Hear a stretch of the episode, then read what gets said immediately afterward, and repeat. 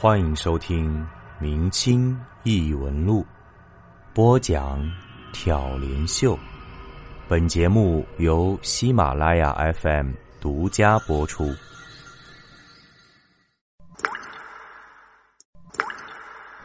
问世间情为何物，直叫人生死相许。这短短的两句话，听起来很简单，说出来也很简单，但是，当你真正遇到的时候，可能就没有那么简单了。今天跟大家讲两个小故事，都与这个“情”字有关系。第一个故事叫做“情债”，前世因，今世果。冥冥之中，一切自有天定。这个故事是小白告诉我的。小白是个美丽的女人，可是这个美丽的女人命运却异常坎坷。小白是当地小有名气的舞蹈演员，典型的江南女子，温柔、美丽。多情。二十岁的时候，他与当地一个歌舞团的男演员小江结婚了。男的英俊，女的漂亮，典型的郎才女貌，每个人都觉得他们俩真是天生一对儿。结婚第二年，小白生下了一个可爱的女儿，他非常开心。给这个女儿取名叫娇娇，当成掌上明珠一样。小白的父母去世的很早，只有一个姐姐，我们叫她小红吧。小红比小白大三岁，照理说，姐妹俩应该感情很好才对，但实际上，小红和小白的感情一直非常冷淡。小白自己知道，小红因为某种他不知道的原因，一直不喜欢这个妹妹。小白结婚后的第三年，姐姐小红离婚了。离婚后的小红闷闷不乐，还大病了一场。小白见姐姐病了，一直照顾着她。经过这一次，小白和姐姐的感情似乎要好了一些。小红的态度也慢慢转变了，经常到小白家里去玩小白很开心，因为在这个世上，小红是他唯一的亲人了。有一年，快过年了，小白得到一个去北京学习的机会，团里决定派他去北京舞蹈学院进修半年。跳舞是他这辈子最喜欢的事业。只不过要半年见不到女儿，他有些不放心。毕竟，小江还是个年轻的男人，对于照顾孩子没有多少经验。于是，小白就拜托姐姐照顾女儿。半年的时间很快过去了，小白对女儿的思念让他马不停蹄的赶回家里。可是。回到家，他看到的却是小白与小江躺在床上。事已至此，小白没有办法面对一个和自己姐姐上床的男人，于是她很快和丈夫离了婚。小红却没有对此做出任何解释。小白在心里对自己说：“或许。”因为姐姐离了婚，太寂寞了。他让自己不要恨姐姐。可是，怎么可能不恨呢？就因为姐姐，自己失去了最爱的男人。离婚后的小白，放弃了自己最热爱的舞台，到学校做了一名舞蹈老师。他发誓，一定要好好的。把女儿养大。一个年轻的女人，独自带着孩子，生活的艰辛可想而知。有时候，小白会悄悄躲着哭。就这样，在女儿四岁的时候，一个男人走进了她的生活。这个男人是一家公司的老板，三十七岁，事业有成，对小白一见钟情。可是小白自己却不敢再轻易说爱。朋友们都劝他，这个男人条件不错，对你也很好，希望他能考虑一下，给女儿一个完整的家。小白想了很久，决定和这个男人交往试试。两人在一起半年，互相都感觉很不错，决定十一就结婚。大家都恭喜小白，恭喜他找到一个对他好、条件也好的男人。两人结婚照也照了，酒席也订好了，请帖也写好了。小白满怀喜悦的心情，等着下个月的婚礼。这时候，姐姐小红又出现了。她对妹妹诚恳的认了错，哭着请她原谅。对于前夫小江的事儿，或许时间久了已经冲淡了。小白原谅了姐姐，因为在他心里，小红毕竟是自己的亲姐姐。可是，就在小红出现不到一个星期，小白居然又一次看到姐姐与自己的未婚夫躺在了床上。这一次。小白彻底愤怒了，他质问姐姐：“为什么一次又一次勾引自己的男人？”姐姐却一言不发。经过这次的伤害，小白决定再也不相信爱情。两次，两个说永远爱自己的男人，却都爬上了自己姐姐的床。朋友们知道了他的事儿。都替他难过，也替他打抱不平。小白决定离开家乡，换个环境重新开始，离小红远远的。他再也不想看到自己这个所谓的姐姐。于是，在朋友帮助下，小白去了法国。其实，在国外的生活并不像想象那么美好。可是小白愿意，只要能逃离过去，他觉得再苦都可以。刚开始，小白在一家饭店做服务生，虽然辛苦，可是能赚不少钱。他想着，在国外待几年，多挣点钱，回国做点小生意。毕竟，女儿是他的全部，他希望能给女儿更好的生活。其实，小白这时候还不到三十岁，可生活中却经历了太多的磨难。但是，这些都丝毫无损他的青春和美丽。在饭店工作不久，就有好几个追求者出现了。只是，小白的心早已心如止水了。但是，其实有一个男人。无论小白怎么拒绝，他都会风雨无阻的每天接送他上下班。说实话，小白的心里还是有些感动的。就这样，半年多过去，这个男人每天都来小白工作的饭店，每天都会送花给他。小白长这么大，还是第一次收到鲜花。渐渐的。他的心被融化了。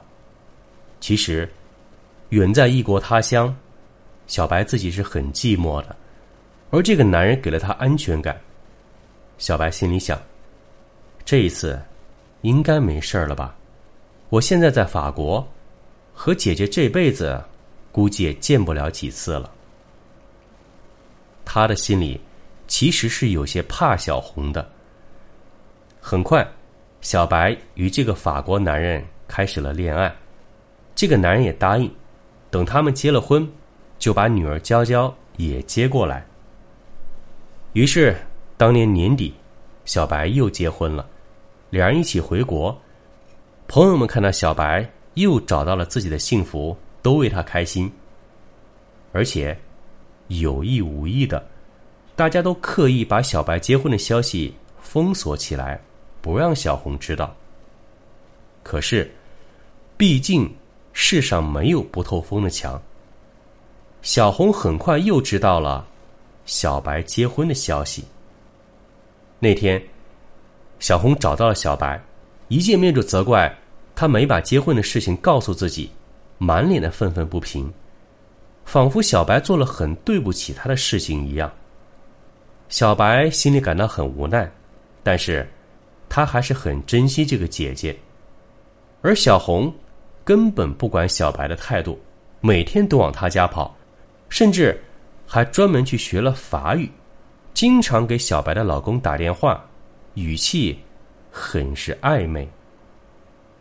这次，小白长了个心眼儿，回国这几个月，每天都跟老公形影不离。而小白的老公对姐姐的态度也十分疑惑。于是，小白才把这么多年来与姐姐发生的一切，都告诉了老公。丈夫一听，觉得与这样所谓的姐姐再来往也没什么意思，便劝小白尽快办好女儿的一切手续，然后一起回法国。就在一家三口准备回法国的头一个星期，小红又找到了小白。这一次更加离谱了，小红居然跪着求他把丈夫让给自己。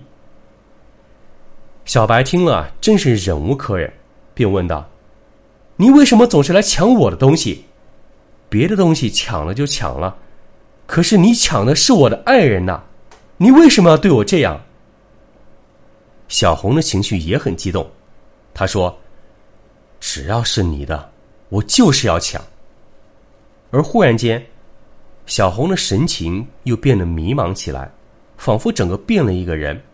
恶狠狠的对小白说：“这是你欠我的。”这一次，两姐妹闹得非常凶，朋友们都说：“也许两人前世一定是冤家，要不然怎么会有这样的姐妹呢？”小白听了朋友的话，却很伤心，因为他想起了姐姐那天的神情和说的那句莫名其妙的话。这是你欠我的。他心里也觉得很奇怪，难道自己跟姐姐前世真的是冤家吗？于是，他找到了当地非常有名一个算命先生，请他给自己算一算。算命先生为他仔细推算了一卦，说出来的话却让小白大吃一惊。先生说：“你和你姐姐。”前世也是亲姐妹，不过前世你是姐姐，小红是妹妹。可后来，小白为了自己骗妹妹嫁给了一个傻子，妹妹在丈夫家吃了很多苦，最后被虐待而死。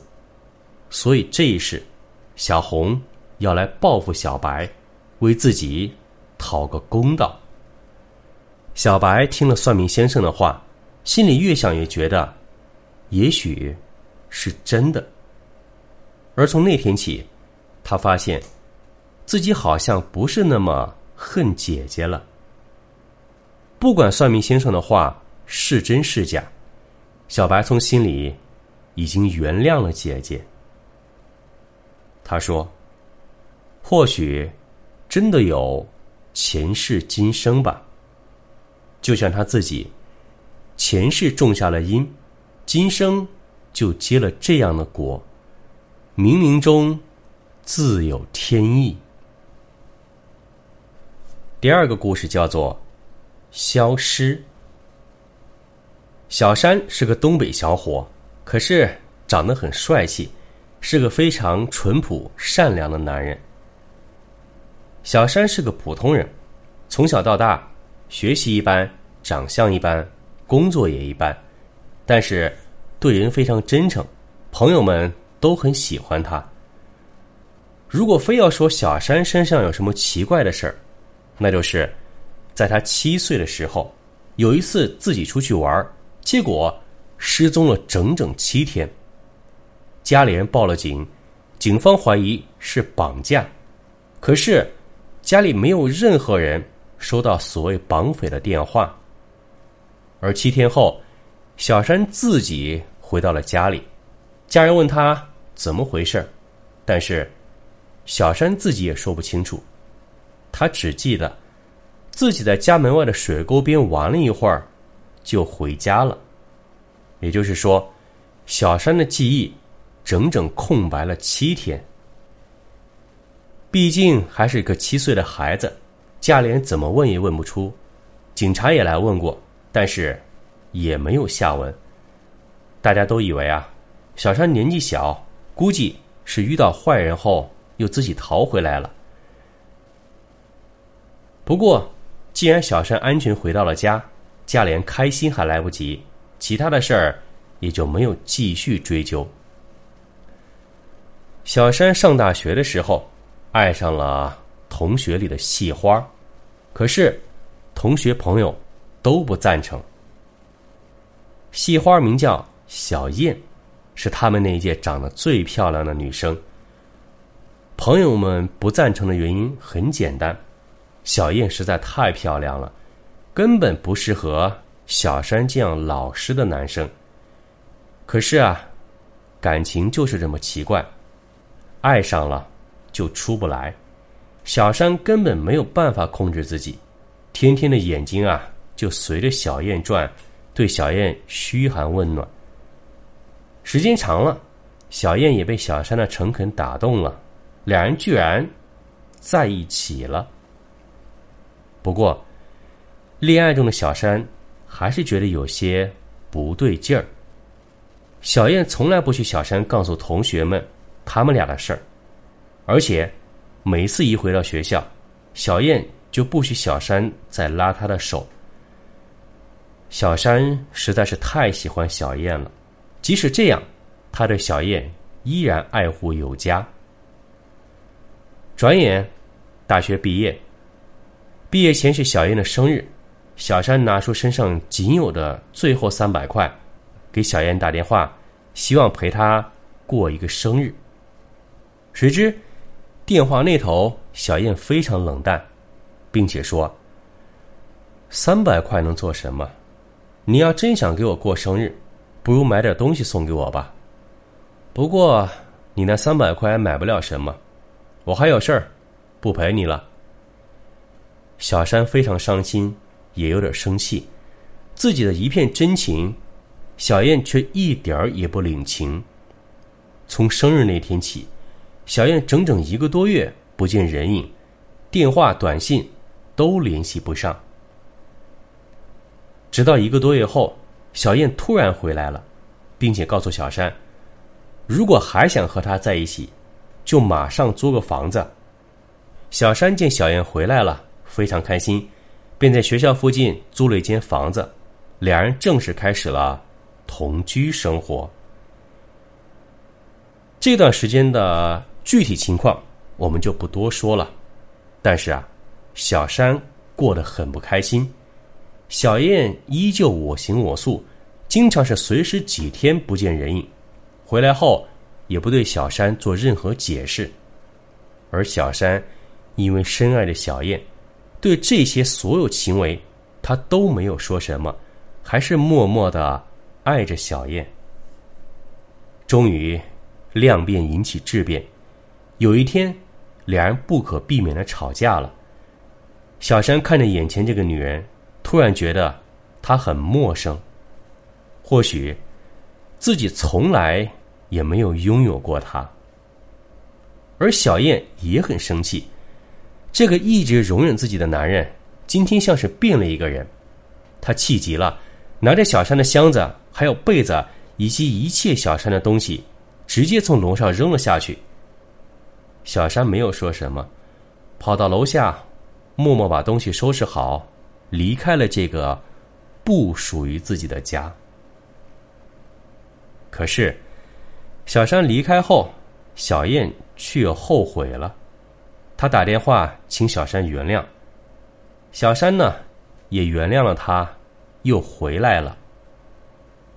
谁知，第三天，小燕又不见了。这一次，小山没有再给他打电话，自己一个人躺在屋里发呆。晚上，躺在床上的小山抽了一根又一根的烟，烟灰缸很快就装满了。带着惆怅和郁闷，小山睡着了。第二天醒来，小山习惯性的摸放在枕头下的烟，却发现烟盒不见了。抬头一看，又发现烟灰缸也不见了。小山在屋里找了半天，也没有找着。他有些奇怪，难道夜里小燕回来过？但是又不像啊，于是小山没有多想，又去买了一包烟。奇怪的是，等他回来后，他发现烟灰缸和烟好端端的摆在了原来的位置上。这件事儿，小山没有放在心上。谁知道，接下来家里又发生了很多奇怪的事儿。首先是小山发现家里的东西总是会莫名其妙的移动位置，比如出门前收拾的好好的桌子椅子，回家后就会移动了位置；而如果不搬回去，过一会儿桌椅居然又会自己回到原先的位置上。再来是家里的东西会莫名其妙的不见。小到火机、钥匙，大到电视机。那天，当小山进门发现电视不见的时候，第一反应就是家里进贼了，于是立刻报了警。可是，警察来了以后，发现门窗都没有损坏，于是问他是不是别人还有钥匙。小山说：“女朋友还有。”警察就说。让他先问清楚，是不是小燕把电视机拿走了。小山很郁闷，给小燕打电话，可是电话怎么也打不通。第二天一早起床，小山又被吓了一大跳，电视机好端端的摆在原先的位置上，像是从来没有消失过一样。这下，小山觉得有点不对劲儿了。他连忙上网查了一下，发现网上有很多类似的事情，网友们也给出了各种答案，有的说是家里有顽皮的小鬼儿，有的说是时空转移，还有的说是什么障眼法之类的幻术，反正没有一个能说得准的。小山很无语，他想着自己已经足够倒霉了，居然还能遇到这种奇怪的事儿。好在，接下来几天仿佛平静了，家里东西不再见少，也没有再乱移动位置。小山也就渐渐放心下来，每天除了上班，就是给小燕打电话。可是，小燕的电话从来没有打通过。有一天，小山上了夜班回来，很晚了，他太困了。回家倒头就睡，这一觉睡得很香。第二天醒来一看，小山惊呆了。他自己没有睡在床上，却睡在了楼梯口。偶尔经过的邻居都非常奇怪的看着他。小山明明记得，昨天晚上自己是躺在床上睡着的。这一下。小山真的感觉害怕了，他立刻收拾了东西，再也没有在这住过。这件事儿就到此为止。小山换了房子，再也没有发生过什么奇怪的事儿，他的生活又平静了下来。但是，有一件事儿让他始终放心不下。小燕从那以后就再也没有见过踪影。大家都在猜，或许是小燕找了别的男朋友，故意避开了小山。只有小山自己有一种感觉，他觉得以前家里发生的一切都和小燕的失踪有关。不过，这只是自己一种感觉。他心里还是希望小燕能过得好好的，哪怕这辈子再也不见面，只要小燕平安健康就行。其实，私底下朋友们也猜过。小燕是不是被害了？而且，大家都说这些事情的发生和小燕被害可能真的有关系，比如家里发生的那些奇怪的事儿。毕竟，小山在七岁的时候就遇到过那件奇怪的失踪七天。小山自己至今都不知道，到底是什么原因，而后来遇见的这些事儿，也可能就见怪不怪了。好了，这就是今天讲的两个与情有关的为情所困。那么，你有没有类似的感受呢？好了。又到了大家最喜欢的翻牌子环节了。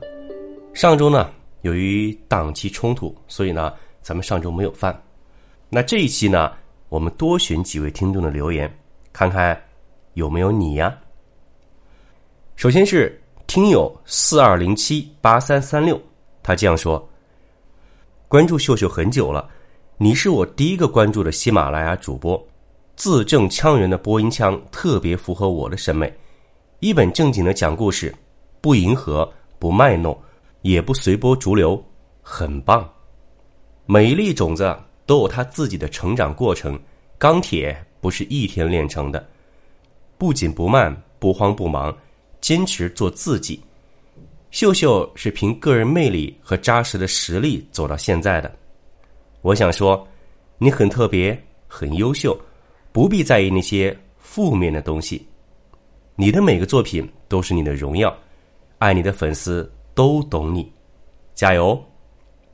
啊，其实我把这位朋友的留言反复读了好多次，真的是老泪纵横、热泪盈眶啊！太感谢您了。下面是个性一百，他说：“再等段时间我就要上班了，到时候就不怎么有时间听了，不过我会囤着一起听的。”可是就没有什么时间每条都评论了，秀秀，你要加油喽！秀秀的缺点是讲故事时像读书，感觉没什么感情。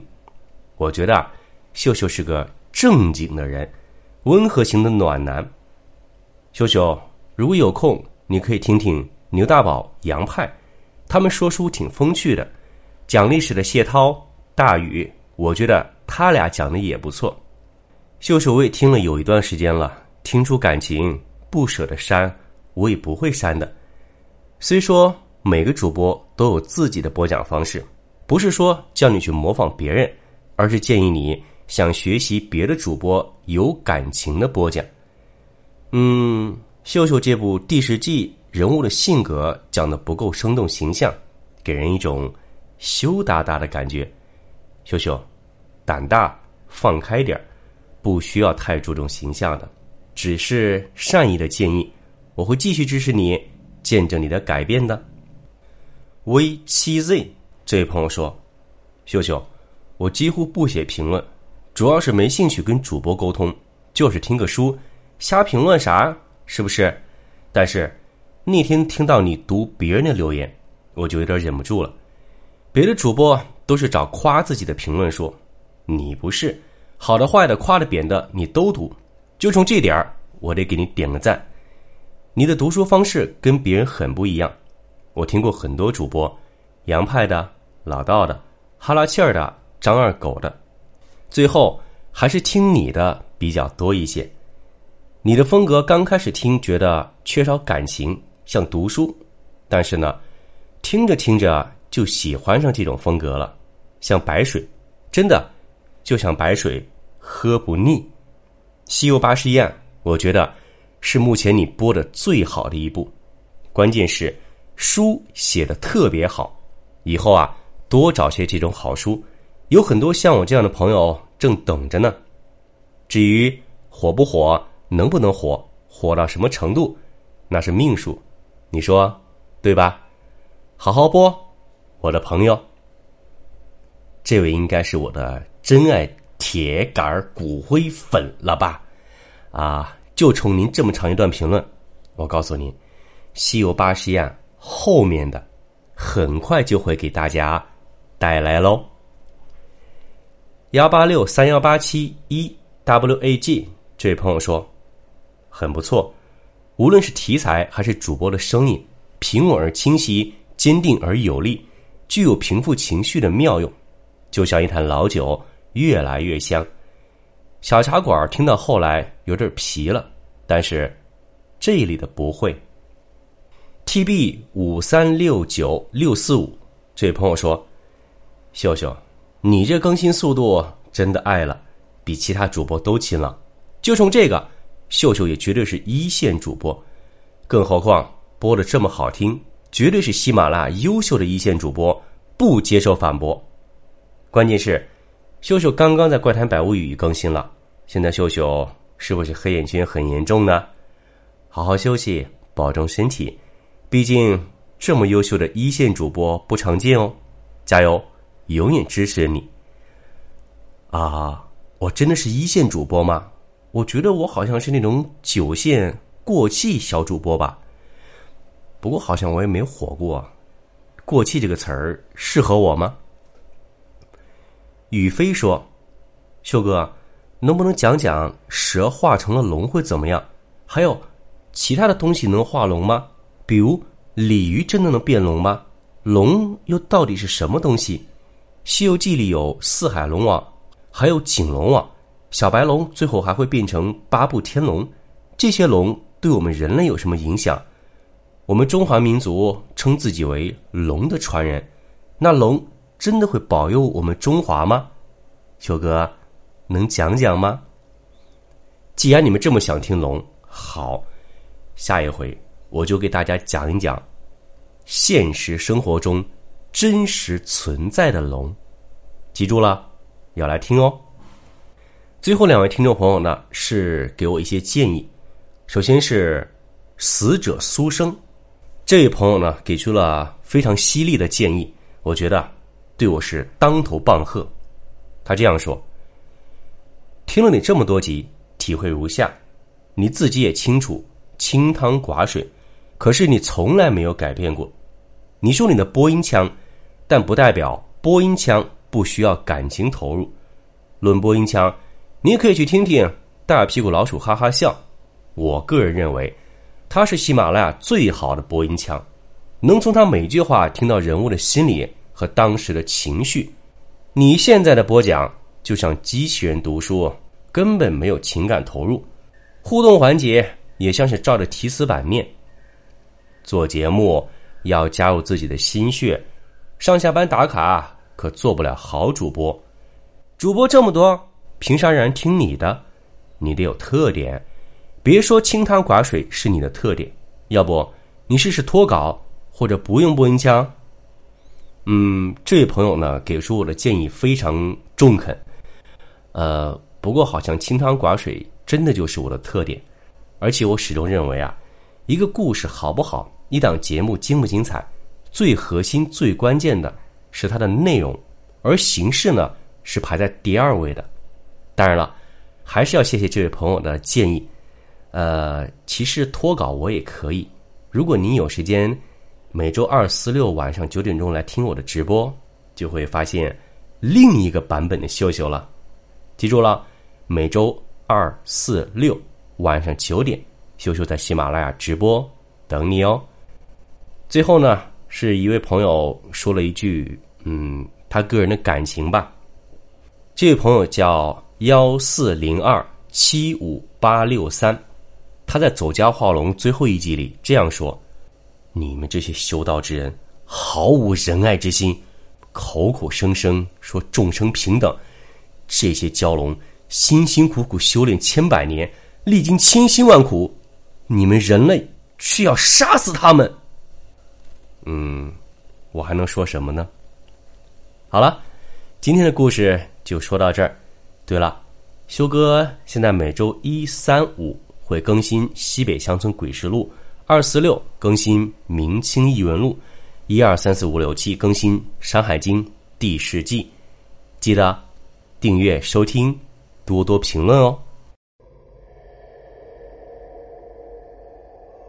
本集播讲完毕，感谢您的收听。如果您喜欢，请您评论、点赞、转发，咱们。下集再见。